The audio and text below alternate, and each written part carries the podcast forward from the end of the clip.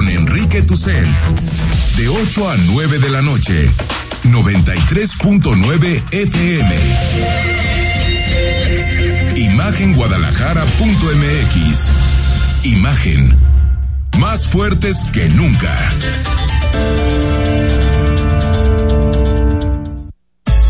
Twitter. Arroba Imagen Radio GDL. Imagen. Más fuertes que nunca. Feliz inicio de semana, ¿cómo están? Es lunes 14 de marzo de 2022. Y así, así de rápido se nos van los días, se nos va el año. Soy Rodrigo de la Rosa y en cualquier momentito voy a saludar a el titular de este espacio informativo en la línea telefónica, al querido Enrique Tucen, pero por supuesto está como todos los lunes ya, antes era los martes, el gran Julio Ríos. ¿Cómo estás, Julio? Qué gusto saludarte. Por lo de gran, gran la audiencia de esta por supuesto que también. radiodifusora. Gran radiodifusora, por Oye, supuesto, pero tú, Rodrigo. ahorita con lo que me, me presumías, amigo, apenas tienes tiempo para respirar entre clases, conducción de espacios, análisis. Traemos algo de ¿Te gusta la información? ¿Qué le vamos a hacer? Be- Bendito Dios, mira. ¿no? Híjole, tan fascinante que es. sí, la verdad, por eso decía García Márquez que es el oficio más bello del Sin mundo. duda. No, no, no. Claro que tiene toda la razón. Enrique Tucen, ¿cómo estás? ¿Qué onda, Rodrigo, Julio? ¿Cómo están? Aquí pasando, pasando Muy bien, Enrique, muy bien. los días que el viernes pasado me pusieron el refuerzo de AstraZeneca. Y yo la verdad es que andaba muy, muy contento eh, porque en la primera y en la segunda dosis no había tenido ningún efecto. Y pues llevo un par de días en cama, pero aquí listos y, y encantados de poder saludar a todo el auditorio Rodrigo y tenemos muchísima información, Julio, muchísimos temas que analizar. Sin duda alguna, Enrique. Oye, a ver, te lanzo una primera, digamos, provocación, porque hoy, entre las muchas cosas que dijo el alcalde de Guadalajara, Pablo Lemos, fue en insistir que en abril se acaba la, la pandemia, desde su punto de vista, evidentemente, y que se tiene que empezar a discutir en la mesa de salud que ya sea opcional el uso de cubrebocas, sobre todo en espacios públicos. ¿Cómo lo ves? Mira, a ver, eh, qué bueno que me pones ahí la pelota votando, eh, también para que para que Julio nos dé su opinión. Van eh, dos años, y lo recordábamos hoy por la mañana, dos años de que se detectó el primer caso de coronavirus en Jalisco. Dos años, justamente el 14 de marzo de 2020 comenzó esta travesía. Eh, creo que no sabíamos en aquel momento que pues que esos días significaban ya el cambio de una vida que no íbamos a volver a ver prácticamente nunca, ¿no? La vida de la normalidad. En este caso, Rodrigo de la Rosa, Julio Ríos, estoy de acuerdo con Pablo Lemos. Creo que es momento de dar pasos arriesgados. Ya prácticamente todos los países están eliminando eh, eh, el cubrebocas o la mascarilla en exteriores. Hay algunos, como Francia el día de ayer, que ya elimina la mascarilla también obligatoria en interiores. Por lo tanto, me parece, hoy son 12 fallecidos, la segunda cifra más baja de toda la pandemia. Es decir, creo que ya es momento de dar paso hacia la normalidad. Ahora, en mi opinión, basada en los datos, en la información que veo, en la tendencia hacia la baja, creo que quien tiene que hablar es la mesa de salud y lo que nos decía la semana pasada el secretario de salud es que se van a reunir hasta el próximo 7 de abril, de ahí van a definir las nuevas medidas. Sí, y lo, y lo que digan ahora sí que los especialistas en salud pública finalmente. Julio, ¿alguna opinión al respecto? Mira, mira, más que opinión, Enrique Rodrigo, porque no soy especialista en salud, he estado leyendo varios comentarios de científicos en el sentido que dice Enrique, ¿eh? en que yo creo que ya se pueden ir dando actividades lo más cercano a la normalidad, ¿eh?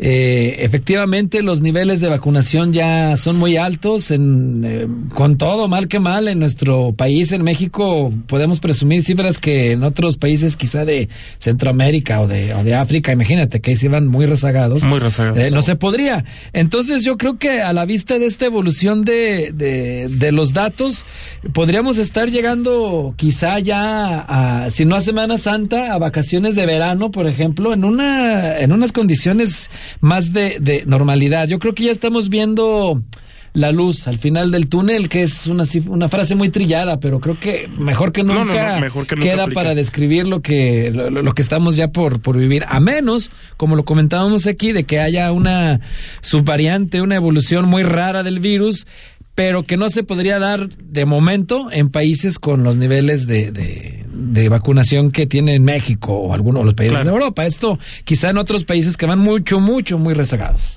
Que, cabría también señalar que en todo caso lo del uso del cubrebocas es en espacios públicos, es decir, la, vía pública, vaya, que, que hay que decirlo que cada vez está más flexibilizado en, en ese aspecto, aunque en espacios cerrados sí es mejor traerlo todavía por eh, aquello de la circulación de, del, aire. ¿no? Que es lo que los especialistas han señalado como lo fundamental. Sí, un espacio quizá como, como esta cabina. Ahorita aquí traemos el cubrebocas porque somos muy responsables, pero en otros espacios abiertos, la verdad, yo no le veo mucho sentido. Incluso veía el clásico de clásicos el pasado sábado Aburridísimo. Eh, terrible, pero futbolísticamente hablando fue terrible, pero ya mucha gente estaba tan relajada que, parecía estadio gringo, ¿eh? En los, ya ves que en el béisbol, en la NFL veíamos ya la gente sin el cubrebocas y mucha gente me pregunta esto cuando, cuando platica conmigo en la calle, me los encuentro, oiga, usted que está más o menos en el ajo de la información, ¿crees que ya van a quitarnos el cubrebocas como en Reino Unido o como en otros países? Y digo, bueno, aquí son otras circunstancias, ¿eh? En otros países eh, hay otro tipo de higiene, etcétera, ¿no? Pero claro que sí, se tendría que ir pensando ya en, en, dar pasos. Yo estoy de acuerdo con lo que dice Enrique y lo que dice Pablo Lemos. ¿Añadirías algo, Enrique? Sí, a ver, eh, eh, los datos científicos, y esto no es un asunto de opinión, Dicen que el contagio en exteriores es 27 veces menor probabilidad que el contacto en, interiores. Yo creo que el, el, el cubreboca sigue siendo recomendable en interiores, eh, pero me parece que ya es momento de dar el paso, porque es muy absurdo también eh, el asunto este del, cubrebocas en exteriores. Yo creo que pues, ya lo vemos todos los días en la calle. Bueno, eh, tener un, obviamente hay que tener sentido común. Si uno no de Guadalajara y, y, estás caminando al lado de 50 personas, pues ahí ponte el cubrebocas. Es sentido común. Si estás corriendo en una calle sola, claro. es que ¿para qué tienes el cubrebocas? Pero, o sea, ya, yo diría que ya nada más tendría que ser el cubrebocas recomendable cuando hay aglomeraciones. Si no hay aglomeraciones, no recomendar el cubrebocas. Se acabó, porque también de pronto dejamos este discurso a los anti-COVID, anti-vacunas, de que todo el tiempo son restricciones y que ya nos enamoramos de las restricciones, creo que es momento de empezar a dar un paso eh, más allá y si estamos viendo que los datos nos lo permiten, pues recuperar, Rodrigo de la Rosa, Julio Ríos, la normalidad de la vida que, que, que podamos. Porque aunque usted no lo crea, todavía hay negacionistas del COVID-19. Todavía, a estas alturas, a dos años de esta efeméride. A ver, querido eh, Enrique, Julio, ya entrados en la, en la grilla, el que volvió al templete de hablar al menos 25 minutos es precisamente el alcalde del que ya hablamos, Pablo Lemus, y habló de que ya tiene lista la denuncia contra el magistrado Armando García Estrada y lo acusa de enriquecimiento ilícito. Esto me parece es una nota que sacó el periódico Mural hace unas semanas donde hablaban de investigaciones de la propia unidad de inteligencia financiera. Si les parece, escuchamos al alcalde. Ya la tenemos lista la denuncia para presentarla ante la Fiscalía General del Estado de Jalisco. Estamos ya nada más eh, revisando fechas con ellos para la atención de la misma. Y yo creo que la semana próxima estará ya presentada esta denuncia contra Armando García Estrada. Esta denuncia tiene que ver con el eh, manejo. Eh, de recursos que no corresponden a sus ingresos ni a su situación patrimonial, derivado de la investigación realizada por la Unidad de Inteligencia Financiera del Estado. Los diputados tendrán más elementos porque lo que vamos a aportar también eh, son pruebas sobre la desviación de estos recursos y la investigación que se tiene sobre el lavado de. Y por otra parte, un, un tema que me parece interesante, si usted es radio escucha frecuente de este programa, que estamos seguros es así, y lee también con frecuencia esa cosa que se llama trascendidos en diversos diarios locales, se dan cuenta de que se habla de la renuncia o posible salida de Eduardo Martínez Lomelí, que es el secretario general del Ayuntamiento de Guadalajara, algo que el propio alcalde no negó. Si les parece, lo escuchamos y después viene el análisis. No hay todavía una decisión en torno a ello. Eh, lo que les puedo decir es que estamos eh, previendo una sesión para mediados de la próxima semana, donde podamos sacar muchos de, los temas de la agenda municipal que tenemos pendientes. Eh, nosotros estamos previendo que esta sesión pudiera desarrollarse entre martes o miércoles de la siguiente semana duda alguna tendremos sesión en el pleno del ayuntamiento, hay un buen ambiente con las y los regidores y bueno, pues vamos a desahogar los temas pendientes del municipio. Muy buen ambiente, a todo dar. Enrique, ¿tienes otros datos de que hay buen ambiente? ¿O qué, o qué dices? A ver, sobre el primer tema de Armando García Estrada, hace tiempo que urge una investigación sobre Armando García Estrada, hace mucho tiempo porque no, no, no solamente es el asunto de la denuncia del EMU, sino distintas resoluciones en el pasado de que benefician a, a distintos eh, eh, poderes económicos a distintos intereses, pero que muchas veces no benefician a la ciudadanía. Los escándalos de García Estrada vienen, lo recordará Julio y, y tú, Rodrigo, desde los Juegos Panamericanos, previo a eso, resoluciones extrañas, eh, eh, eh, poner por encima los intereses inmobiliarios que los intereses ambientales de la ciudad. Es decir, cosas extrañas. veremos qué sucede, veremos qué sucede con esta denuncia y si la unidad de inteligencia financiera tiene o no datos para poder procesar y, poder eh, iniciar un proceso en contra de Armando García Sobre el tema de Eduardo Martínez Lomelí, eso es un asunto del origen del, del gobierno.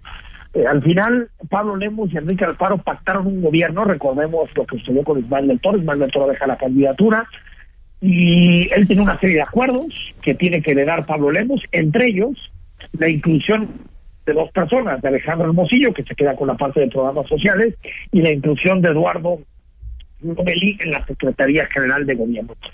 Yo creo y esta es mi, mi, mi postura sobre el tema, digamos mi, percepción de lo que puede ocurrir.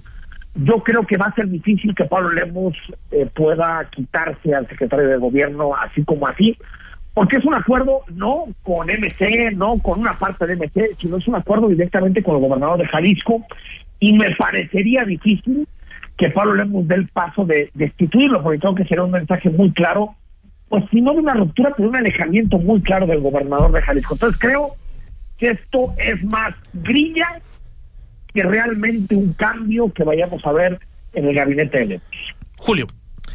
Mira, yo, yo he escuchado también estas versiones en el sentido de que lo que buscarían es que el próximo miércoles, eh, al menos esa es la intención, el próximo miércoles retirar a Dado Martínez Lomelí en sustitución de, de, de Rafael Martínez es lo que se ha estado manejando muchísimo.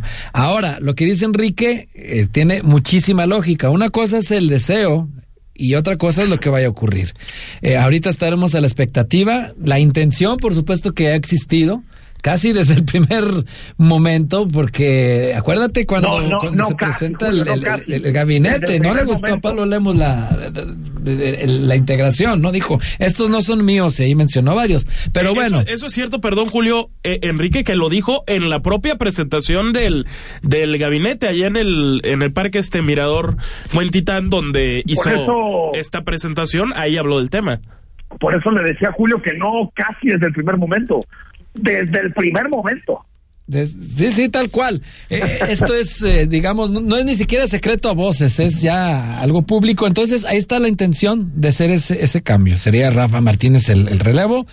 ¿Qué pasará dentro de las próximas horas? Eso sí, yo no me atrevería a, pronosticarlo porque hemos visto que en política cambian muchísimas cosas, ¿eh? Pero pues, mi querido Enrique, ahí este otro frente más abierto en este eh, en este tema que ha dominado algunas columnas de trascendidos y charlas de café en las últimas dos semanas, ¿eh? Del, de la del supuesto distanciamiento cada vez más, eh, mm, digamos, agudo o, visible, ¿no? Entre estos dos personajes, eh, el gobernador, quien sigue, pues, teniendo el, este liderazgo de, del partido, también hay que decirlo, ¿no? Eso es lo que, lo, que funciona, y de un, una supuesta figura que viene emergiendo, que es Pablo Lemus, habrá que ver qué ocurre. Sí, a, ver, el, el, el, yo no creo que sea supuesto, el, el distanciamiento es claro. Eh, eh, digo, probablemente ya no se hace tanto periodismo político que, que trate un poquito de, de, indagar en este tipo de, de desavenencias, de diferencias entre actores políticos, pero eh, eh, eh, nos hemos enterado por los trascendidos que al final son mensajes que se mandan políticos, otros políticos, la distancia, y, creo que, que Pablo Lemus no, no va a dar el paso. Esa es mi percepción, que no va a dar el paso porque él supondrá un alejamiento del, del gobernador y Rafael Martínez, eh, eh, que lo nombraba estimado Julio Ríos, Rafael Martínez fue muy cercano al Faro, pero Rafael Martínez en este momento es mucho más cercano a, Pablo Lemus y está dentro del proyecto de Pablo Lemus. Entonces, vería complicado que el gobernador Enrique Alfaro estaría de acuerdo en un relevo en la Secretaría de Guadalajara, en donde quitar a uno muy relacionado a él y dejar a alguien más relacionado con Pablo Lemus. Entonces, me parece que las grillas, lamentablemente, Rodrigo, seguirán en el Ayuntamiento de Guadalajara. Y lo digo lamentablemente porque Vamos a estar hablando de recuperación económica del centro histórico, de seguridad, de muchos temas que seguramente le interesan más a las y los tapatíos y tenemos que estar metidos en el tema de grilla porque es lo que domina hoy en Guadalajara. Sí, sí y se toca complicada, ¿eh, Enrique. Y nada más por último, este, fíjate que, que todo este clima, enrare, no enrarecido, pero este clima político que, que, ya no es el mismo de armonía que se vivía hace algunos años, eh, tiene ahí como que ciscados algunos actores de MC que ya no saben si se riman mucho para un lado o para el otro, ¿eh? Porque ahorita todo es interpretado de diferentes pero al propio Pablo Lemos no le conviene, o sea, ya bastantes frentes tiene abiertos como para seguirlos abriendo, o sea, ahora sí que para dónde se hace se hace uno y si les parece damos entrada a algunas de las llamadas de la gente, Héctor Torres que se apunta para el libro.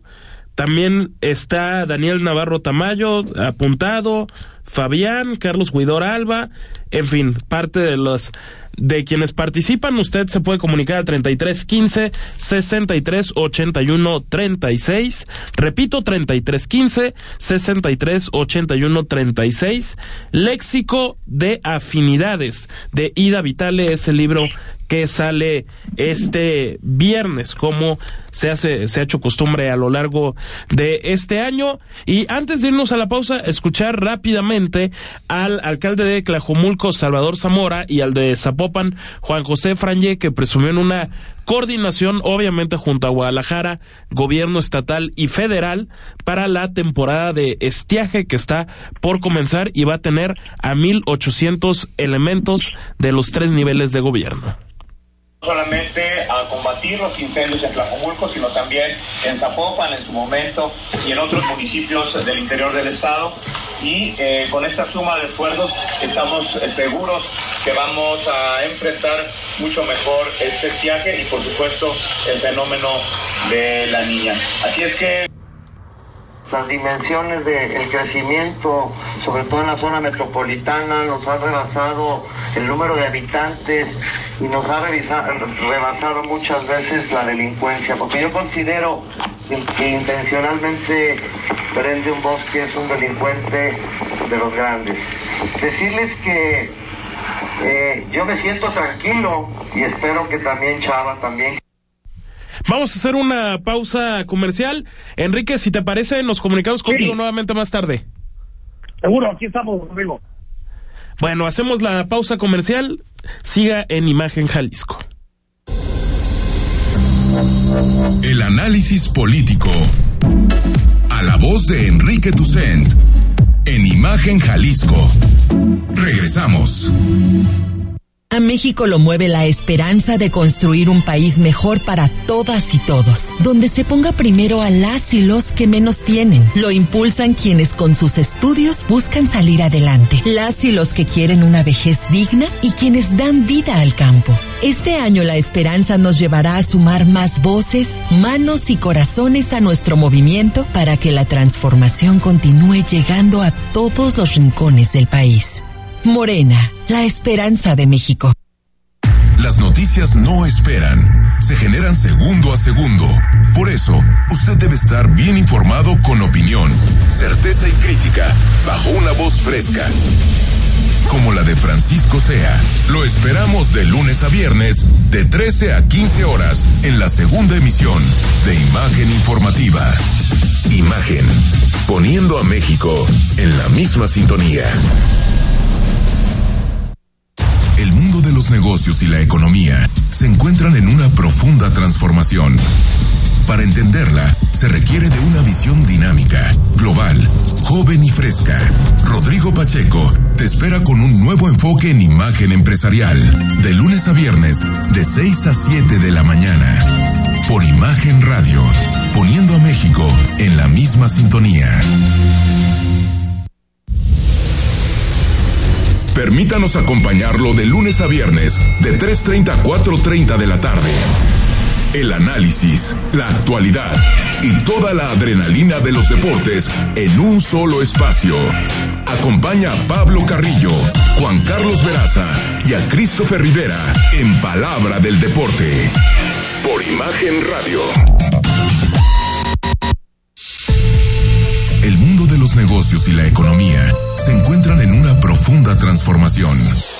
Para entenderla, se requiere de una visión dinámica, global, joven y fresca. Rodrigo Pacheco te espera con un nuevo enfoque en imagen empresarial. De lunes a viernes, de 6 a 7 de la mañana, por Imagen Radio, poniendo a México en la misma sintonía. Estás escuchando Imagen Jalisco con Enrique Tucent. Facebook, Imagen Radio Guadalajara. Imagen, más fuertes que nunca. 8 de la noche con 21 minutos. Qué bueno que continúa con nosotros. Muchas gracias por así hacerlo. Seguimos en, en Imagen Jalisco. Hoy un tema muy interesante en la Suprema Corte de Justicia de la Nación, que es el caso de que aquí hemos dado seguimiento de Alejandra Cuevas, quien permanece en prisión acusada por el impresentable fiscal general de la República, Alejandro Hertz Manero. Hoy se quedó nada más a un voto de que se le diera un amparo liso y llano y entonces hubiese recobrado su libertad inmediatamente. Para estos temas, saludo con muchísimo gusto al maestro Manuel Ayala, usted lo conoce, académico, profesor de la Universidad de Guadalajara. Manuel, qué gusto saludarte, buenas noches. Hola, buenas noches, Rodrigo, Julio. Buenas noches, aquí estamos. A ver, profesor, para entrarle de, de lleno al, al, tema, ahora sí, ¿qué significaría en buen español un amparo liso, y, llano? Liso y llano quiere decir sin condición alguna. Eh, ahí eh, es cuando el tribunal analiza el fondo del caso para establecer si hay delito o no hay delito, se entiendan, nos entendamos todos y entonces, al decir que no hay delito, eso implica la libertad de la persona que está en la cárcel. Eso es un amparo lisillano, es decir, ya no hay ninguna condición para que esté en la cárcel. De lo, contrario es para efectos, que es lo que se hablaba mucho ahí en la, en la sesión de la Corte. Cuando decimos para efectos, quiere decir que se concede el amparo para que la autoridad subsane ciertas violaciones o u omisiones y eh, dicte una sentencia en el sentido que corresponda. Ahí no se le se le dice cuál sería el sentido que, que debería de, emitir su resolución, sino que vuelve a adquirir jurisdicción, así le llamamos, vuelve a adquirir plena jurisdicción para dictar una sentencia subsanando los vicios, pero en el sentido que, que ella determina. ¿sí? Esa es la, la diferencia. Claro. Profesor, ¿y cómo queda parada la, la Corte en este caso? Generó polémica porque de alguna forma estaban en contra de, de lo que exponía el ministro Pérez, Pérez Dayán. Alberto Pérez Dayán. Alberto Pérez Dayán, pero entonces, ¿qué, ¿qué es lo que sucede o por qué se, se votó en contra de ese proyecto? Es decir, va mucho más allá de lo que en un principio era la propuesta de ese magistrado. Sí, Sí, exactamente. El, el punto es que el, ministro ponente presentó un proyecto ratificando la decisión del juez que era la impugnada, ¿no? Hay que recordar que aquí estamos en un recurso de revisión donde se revisa una sentencia de un juez de amparo donde había concedido un amparo para efectos, exactamente. Entonces, el, el ministro Pérez Dayán, en su propuesta, él ratificaba esa, esa posición del juez que se tenía que volver el asunto a la sala penal de la Ciudad de México para que subsanaran ciertos vicios y volviera a dictar otra opción, analizando algunas pruebas y analizando algunos argumentos que no, no se habían valorado.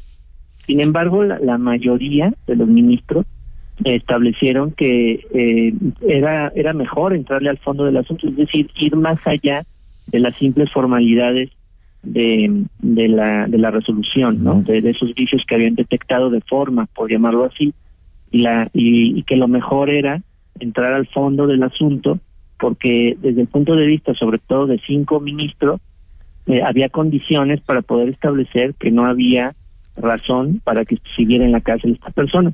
Aquí el punto eh, importante es que, eh, si bien es una resolución de la Corte técnicamente impecable, porque eso es lo que lo que eh, de primera mano eh, procede eh, que se vuelva a turnar el asunto a otro ministro para que se haga un nuevo proyecto.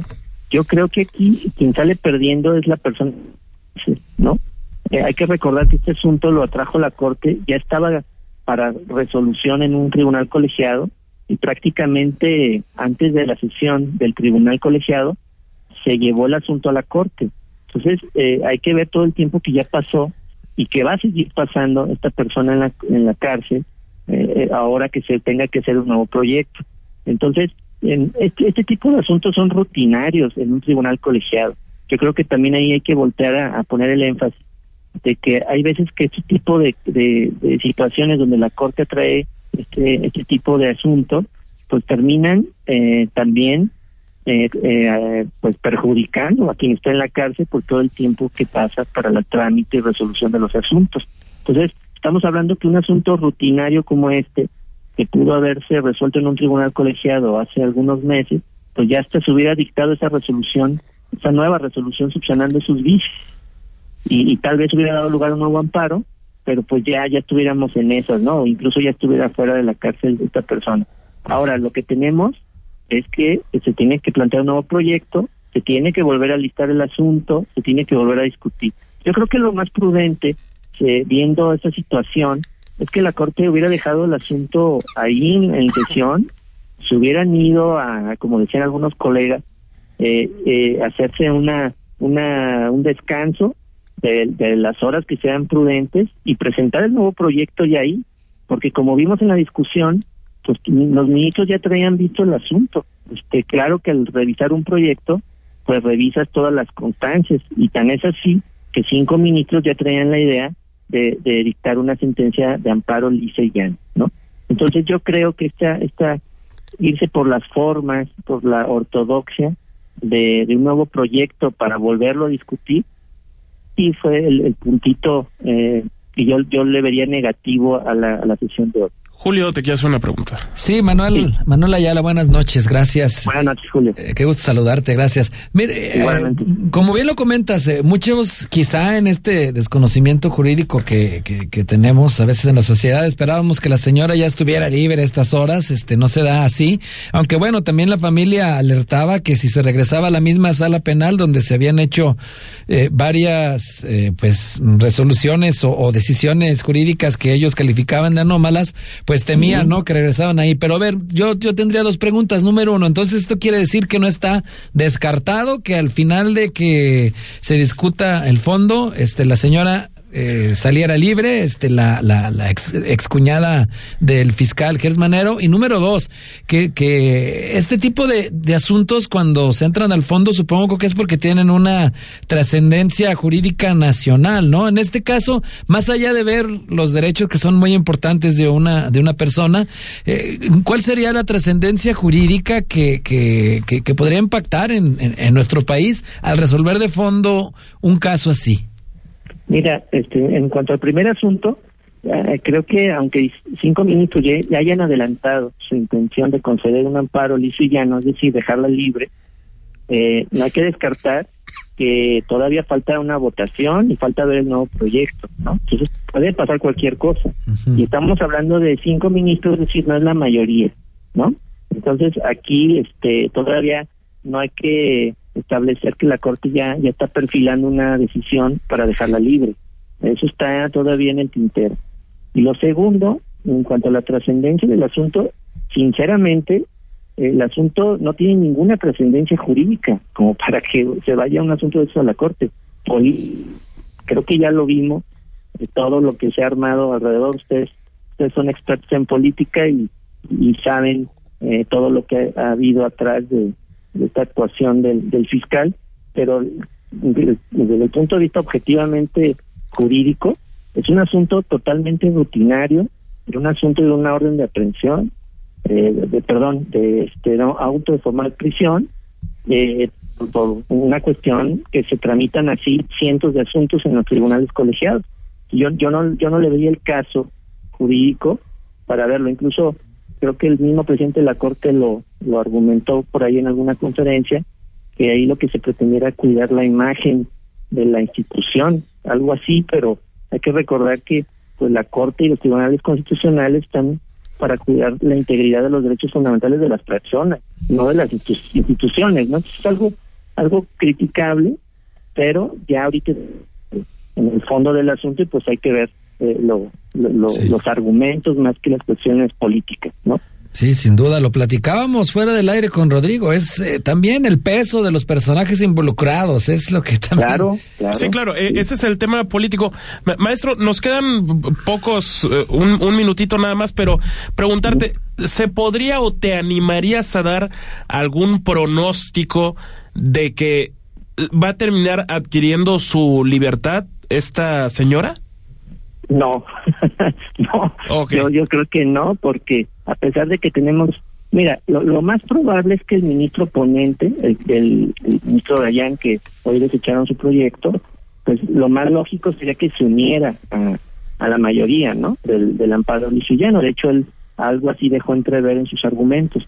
Y ahí se tendrían los seis, los seis votos, ¿no? Hay que recordar que aquí se necesita una mayoría simple, no una mayoría calificada, y, y, y pues es previsible pero híjole, la verdad es que mis últimos pronósticos con revocación del mandato y la consulta le he fallado, entonces claro. este, yo, yo me, me, lo reservaría.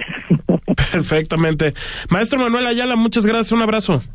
Igualmente, buenas noches, Rodrigo y Julio. Gracias, buenas noches, Manuel. Buenas noches. Hacemos la pausa comercial y seguimos, claro que sí. El análisis político a la voz de Enrique Tucent en Imagen Jalisco. Regresamos. Tu trabajo es liderar tu equipo. Nuestro trabajo es darte las herramientas para que tu staff trabaje mejor. Hagamos equipo. Tómate el tiempo hoy mismo para conocer nuestro mobiliario y verás que no todas las sillas de oficina son iguales. Verás que así trabajar es un placer. Versa Concepto. Liderazgo en sillas y muebles para oficina. www.versa.com.mx. Escucha todos los sábados de las 0 horas a las 3 de la mañana. Imagen PD con Gonzalo Oliveros.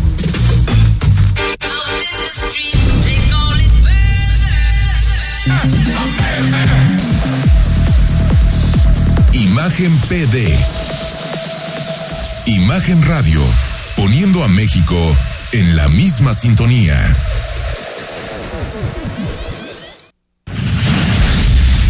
Las noticias no esperan, se generan segundo a segundo. Por eso, usted debe estar bien informado con opinión, certeza y crítica, bajo una voz fresca como la de Francisco Sea. Lo esperamos de lunes a viernes, de 13 a 15 horas, en la segunda emisión de Imagen Informativa. Imagen, poniendo a México en la misma sintonía. El mundo cambió, e Imagen Radio también. Por eso, podrás vernos en televisión. Busca Imagen Multicast, canal 3.4 de la televisión abierta y en los principales carriers de televisión de paga. Imagen Multicast, canal 3.4 de televisión digital, poniendo a México en la misma sintonía. Porque la información es investigación profunda. Escucha a Pascal Beltrán del Río, el encuentro con la verdad. En Imagen Informativa, primera emisión. Imagen Radio, poniendo a México en la misma sintonía.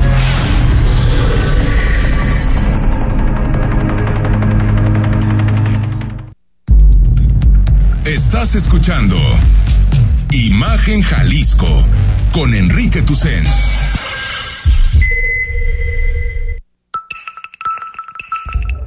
YouTube, Imagen Radio Guadalajara. Imagen, más fuertes que nunca.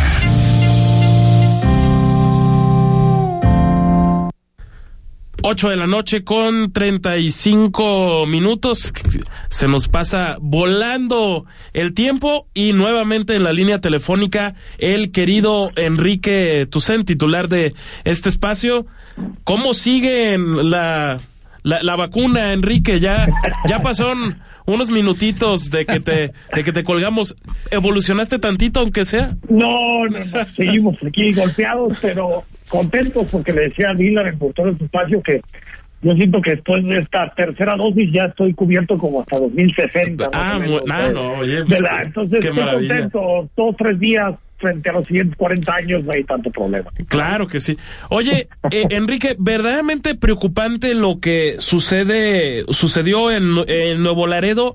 A ver, bloqueos, una parte de que detuvieron a un líder muy importante, un alias el huevo, según presumía la propia federación, y el propio Marcelo Ebrard, el canciller, que no ha hablado del impresentable boletín de del mes pasado dice que esta es la detención más importante de la última década, pero parece que de repente estamos en tierra de nadie cuando es esta especie de bloqueos que Jalisco Sí. y el área metropolitana de Guadalajara ya las han vivido. la conocemos. Ahora, lo que está pasando en, en, en, en Tamaulipas y lo que pasó en, en, en Colima es también reflejo de que el gobierno está actuando contra el crimen. No sé si de forma, digamos, adecuada o no. La verdad es que no tengo eh, una referencia como para saber si son altos mandos, por lo que sé es que sí. Y también el líder eh, del cártel Jalisco de Colima, que fue detenido en Zapopan, que todo indica que son altos mandos, incluso buena parte de, de la prensa que se dedica a cubrir todos los días el tema de la violencia dice que estaban debajito, abajito, ¿no? Del, del mencho en la estructura del cártel, es decir, parece que sí.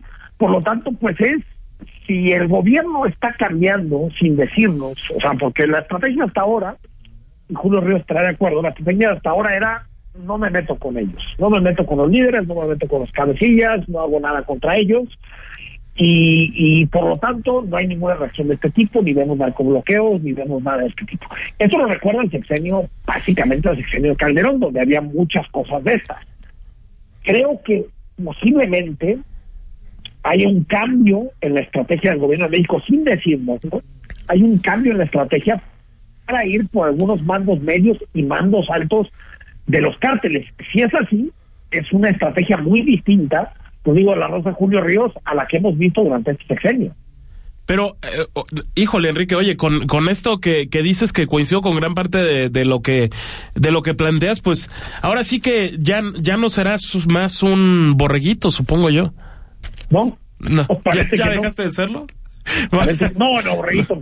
No, es que ya- ves, ¿no? Que- el pelo.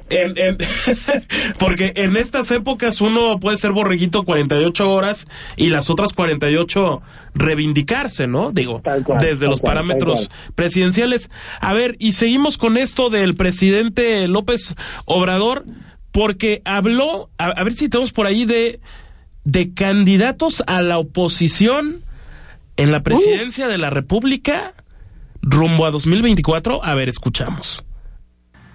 Yo les aconsejaría que siguieran así, que sigan su camino y que ya empiecen a seleccionar a sus candidatos para la presidencia, porque ya estoy viendo que eh, hay quienes manifiestan que van a participar, la señora Lili Telles, Cuadri, pero también seguro la señora Margarita Zavala, hay tres, Santiago Krill, este, a lo mejor Lore de Mola, Carmen Aristegui,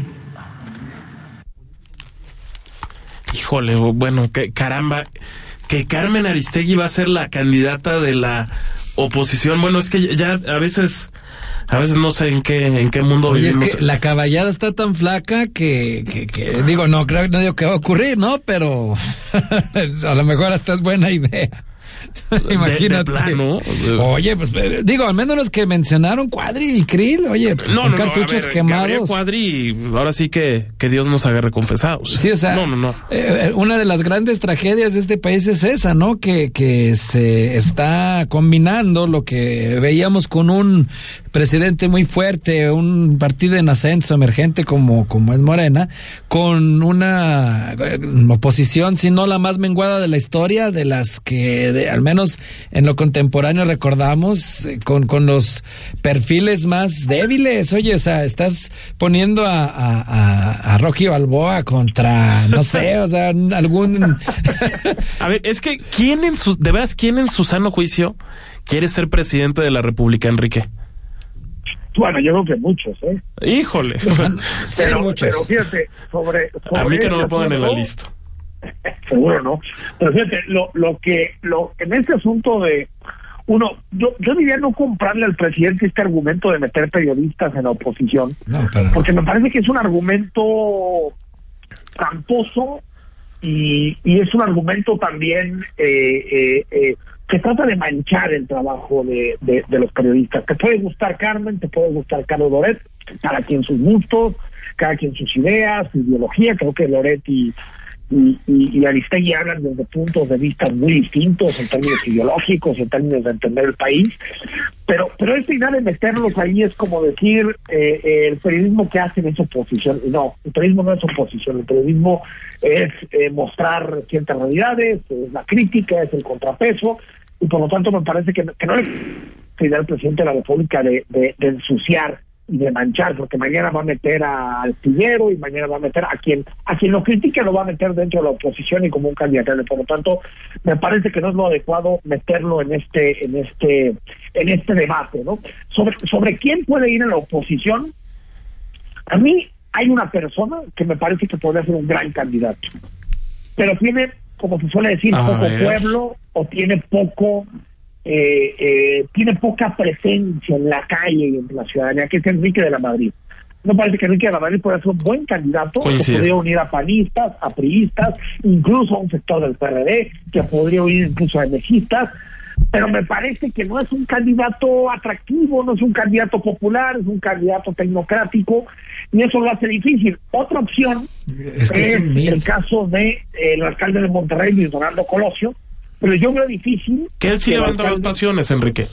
Levanta más pasiones, pero fíjate que yo veo más difícil que el PAN y el PRI apoyen a un candidato de movimiento ciudadano. Entonces, eh, eh, no sé, pero de que puede haber nombres, puede haber. La caballada, como decía Julio, la caballada está flaca, pero me parece que no ensuciemos el nombre de periodistas metiéndolos en esta lista. Es, es el juego del presidente pero no es el trabajo que están haciendo ni Carmen, ni Carlos, ni Carmen Aristegui, ni Carlos Moreto. Yo creo que la opción de Colosio es Mm, me parece buena, ¿eh? Mucho la ven descabellada porque apenas, apenas es alcalde.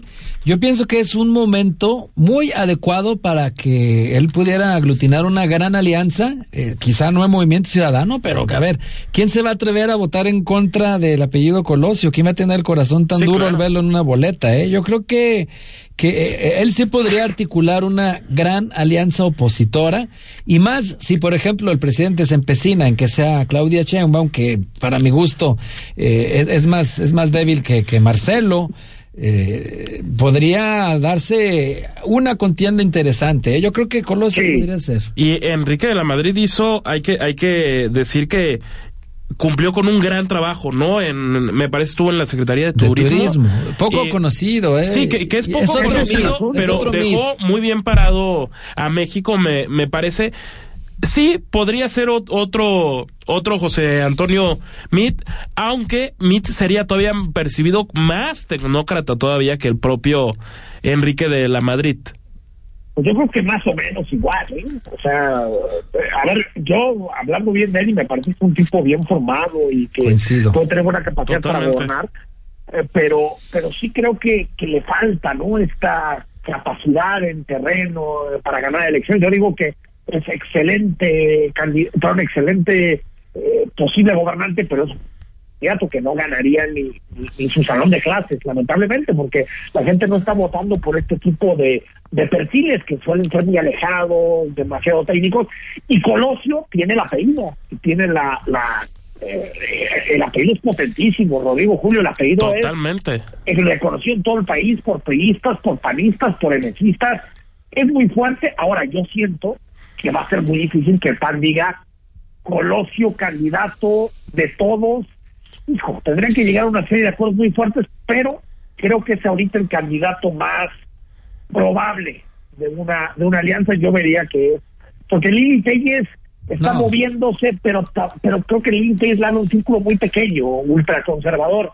No veo que Lili Telles pueda jalar a una masa como para poder disputar la presidencia de la República. Entonces, pues la oposición sigue en búsqueda de un candidato. imagínate el apellido Colosio eh, con eh, las estructuras del PRI del PAN, que lo que le queda al PRI, y aparte el movimiento del voto útil que pudiera generarse, que ya que es definitivamente es una combinación fuerte, estos factores. Sí, sí, claro, y pero ahí ahí sería que tanto pesa el factor del del padre, que por cierto, cabe señalar que de alguna forma casi todos coinciden con que era una lo, lo percibían como un gran político, una buena persona, alguien, un demócrata que genuinamente quería hacer el cambio en el país. Totalmente, totalmente. La verdad es que el, el, apellido le da mucho. Como gobernante no conocemos a, al alcalde de Monterrey, no sabemos qué puede hacer, qué no puede hacer, pero el hecho de que tenga un apellido Colosio, yo creo que automáticamente lo mete en la, en la pugna, ya si se puede consolidar o no, de cada 2024 tendrá que ver con su trabajo también de alcalde, porque al final no se puede votar simplemente por el apellido, se tiene que votar por alguien que y por alguien que sepa tomar decisiones. Y la juventud ¿eh? es otro otro buen punto que tiene para atraer ciertos nichos. Yo creo que es un buen producto en este famoso modelo de Michigan, mi querido Rodrigo, donde hay diferentes segmentos, el de en medio, que es el, el de los que no tienen lealtad partidista, puede entrar ahí muy bien. Sí, ahora sí que coincido. Dime, Enrique. Solamente para, porque no tuve posibilidad de comentarlo, eh, que la, la, plática y la buena entrevista que tuviste con, con Manuel Ayala, eh, la Corte tiene un gran reto y el debate que vimos hoy es muy interesante, ¿eh? muy interesante para quien lo pudo seguir, para quien pudo seguir el momento a momento del debate que se dio en la Corte. Creo que Hertz tiene 90% de la batalla perdida mi estimado Manuel Ayala fue muy conservador contigo y te dijo que no quería dar un pronóstico. Yo por las posturas que hoy escuché en la corte, me parecería muy extraño, próxima vez que se vuelva a debatir este tema, no le den la liberación a, a, Alejandra Cuevas. A mí me parecería muy extraño, por supuesto que el fiscal se puede mover, el fiscal puede hacer muchas cosas, pero incluso alguien como, como el, el, el, el ministro presidente Saldívar, que tanto ha abogado por todas las personas que están en la cárcel sin una sentencia, me parece que puede ser un golpe durísimo contra el fiscal Esperemos a ver qué sucede, pero después de la deliberación de hoy yo me llevo el, el, la sensación de que puede ser un revés fuerte para el fiscal. ¿eh? Enrique, si te parece, hacemos la pausa y al regreso hacemos precisamente conclusiones sobre el tema al corte. Seguro. El análisis político a la voz de Enrique Tucent en Imagen Jalisco. Regresamos. Las noticias no esperan, se generan segundo a segundo. Por eso, usted debe estar bien informado con opinión, certeza y crítica, bajo una voz fresca como la de Francisco Sea. Lo esperamos de lunes a viernes, de 13 a 15 horas, en la segunda emisión de Imagen Informativa. Imagen, poniendo a México en la misma sintonía. Si te gusta el básquetbol, béisbol, los autos y todos los deportes, y no solo quieres saber de fútbol,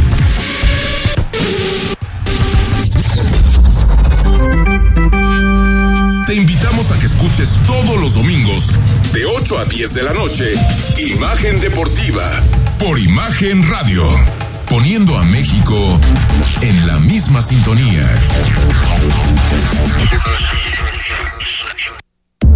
Escucha la voz más saludable de México.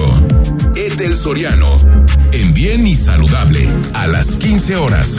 Por Imagen Radio. Negocios y la economía se encuentran en una profunda transformación. Para entenderla, se requiere de una visión dinámica, global, joven y fresca. Rodrigo Pacheco te espera con un nuevo enfoque en imagen empresarial. De lunes a viernes, de 6 a 7 de la mañana, por Imagen Radio, poniendo a México en la misma sintonía. Imagen Radio, ahora para todo México. Lleva su programación a la televisión abierta, en el canal 3.4 de televisión abierta. Imagen Multicast, la mejor información, con la mejor tecnología digital de la televisión en vivo y a todo color. Con los reconocidos comunicadores de Imagen Radio, Imagen Multicast. Canal 3.4 de televisión abierta, poniendo a México en la misma sintonía. Estás escuchando Imagen Jalisco con Enrique Tucent. Instagram, arroba Imagen GDL. Imagen, más fuertes que nunca. Seguimos en imagen 8 de la noche con 51 minutos. Julio, ¿es sostenible el fiscal general de la República, Alejandro Hertz Manero, más allá de la eventual resolución de la Suprema Corte? Ay, pues yo creo que, que ya no, que ya no, ya no, ya, ya no es sostenible. Lo, hemos estado platicando aquí, ¿no? Cómo eh, se han estado enfocando las prioridades en temas de este tipo, ¿no? Este, más, más, más personales, familiares, habiendo tantos, tantos problemas de procuración de, de, de, justicia que resolver, pero aquí también este, lo que ha quedado en los últimos días, de, de, que aquí lo platicábamos, es cómo el presidente ya no solo perdió la gobernabilidad del país, ¿eh? sino también la gobernabilidad de, del gabinete, de todos esos personajes que ahora están en una guerra abierta, filtrando audios, filtrando todo este, este tema. Lo más sano es que con todo este desgaste que se ha sufrido, para empezar, pues ya se pensara en un relevo. Pero este no no lo veo, no creo que pase. El, el, Senado tampoco se va a aventar el tiro. Oye, Enrique, pareciera, no, no sé cómo lo No veas, que pero ocurra. que los, los priistas o panistas, digamos que partidos con mucho más tiempo en la palestra que el propio Morena, serían apenas aprendices de grillos al lado de todo lo que sucede en el gobierno morenista. ¿Cómo lo ves? Bueno, parece que, que perdimos la, la, comunicación con Enrique, pero me parece que no hay que descartar ese señalamiento, pues, de la, la parte, sin duda, fundamental de cómo una oposición tendría que estar aprovechando lo que está sucediendo. Tienes a un gobierno morenista dándose hasta con la cubeta ¿Y qué está haciendo la oposición? El PRI hace una semana, un par, pues presumía haber tenido al presidente más guapo de todos los tiempos. Es en serio. Eso sucedió en las redes sociales. Enrique.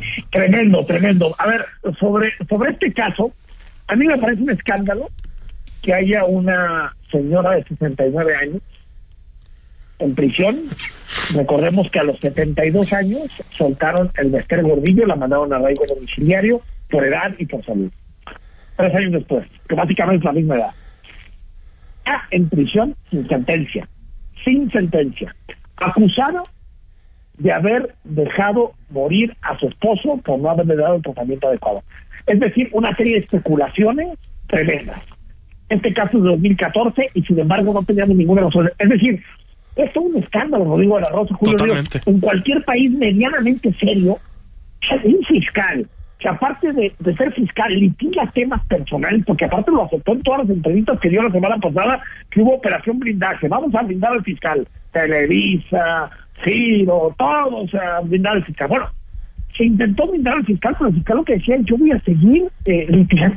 Pero ¿cómo puedes litigar personalmente un caso cuando eres fiscal general de la República? Tendrías que dejar de lado cualquier caso, porque eso supone conflicto de interés. Bueno, siguió litigando estos casos, lamentablemente, y sigue en prisión esta señora. O sea, es un asunto de justicia. Ah, yo no sé cuál es el fondo del asunto, si, si al final Alejandra Cuevas es eh, encontrada culpable o no. El debate es la prisión preventiva.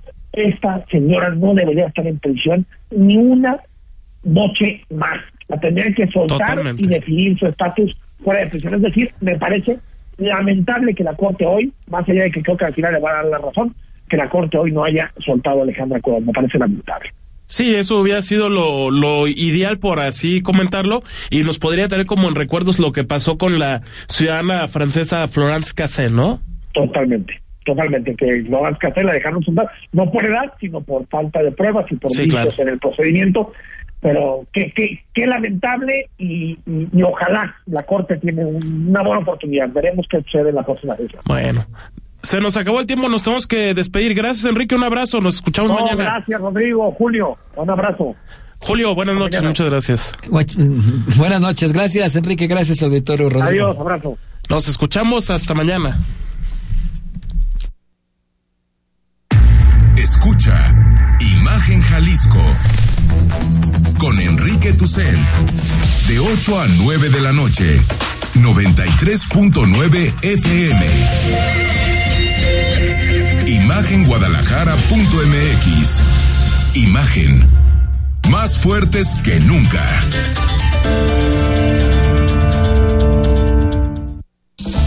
De lunes a viernes, 11 de la mañana. Forma parte de ¿Qué tal Fernanda? Con Fernanda Familiar, la periodista de vida, en Imagen Radio.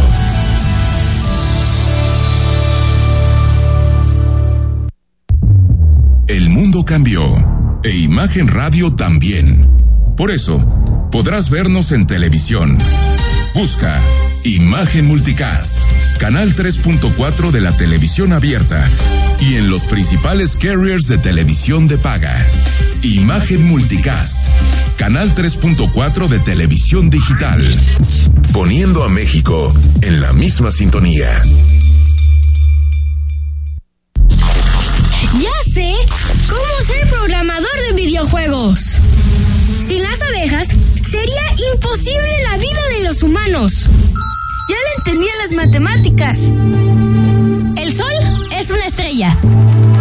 Conoce toda la ciencia que te rodea en Preguntamos porque somos niños. Domingo 11 de la mañana, por Imagen Radio.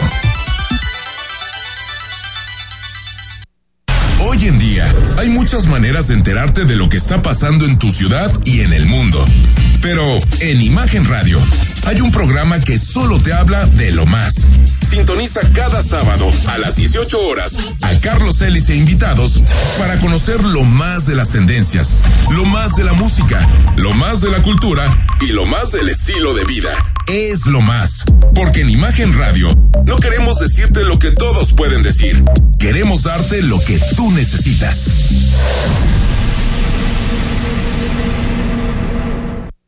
XH, SC 93.9 MHz con 200.000 watts de potencia. Transmitiendo desde Avenida Rubén Darío 746 tercer piso, Colonia Lomas de Guevara, Guadalajara, Jalisco. Código postal 44657. Imagen. Poniendo a México en la misma sintonía.